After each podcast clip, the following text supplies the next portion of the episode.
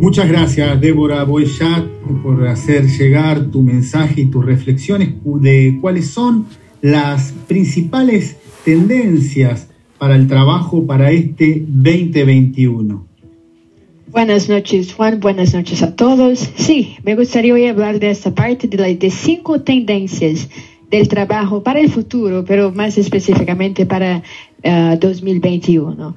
Eh, la primera tendencia es el distanciamiento social, o sea, ahorita tenemos esta situación con relación al COVID-19, muchas personas alrededor del mundo ya están bueno, ya siendo vaccinadas y todo, pero todavía vamos a tener, um, todavía no hay una, una ley específica, ¿verdad?, de de saber cuándo podemos, vamos a poder hacer las actividades como antes de la pandemia. Entonces, el distanciamiento sería una primera tendencia, esta, eh, esta, este conocimiento específico del distanciamiento.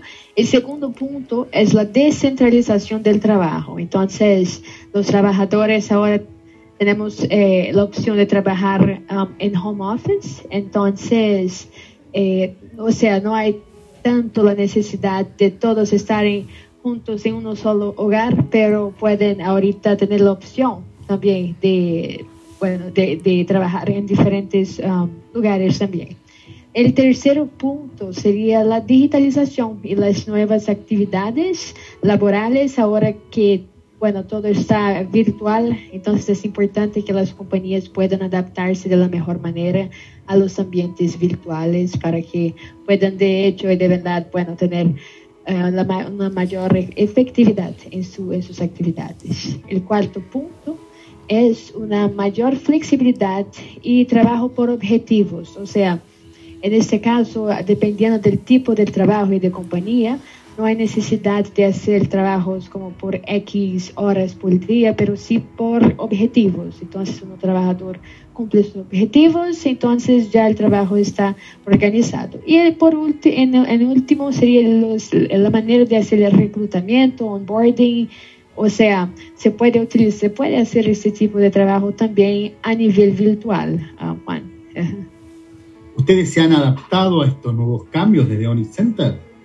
Sí, sí, Juan, de verdad trabajamos con compañías de diferentes partes del mundo y en Onyx Center el, nuestro trabajo es como 95%, le digo, um, virtual. Entonces, eso también para que podamos nos adaptar de la mejor manera para con nuestros clientes.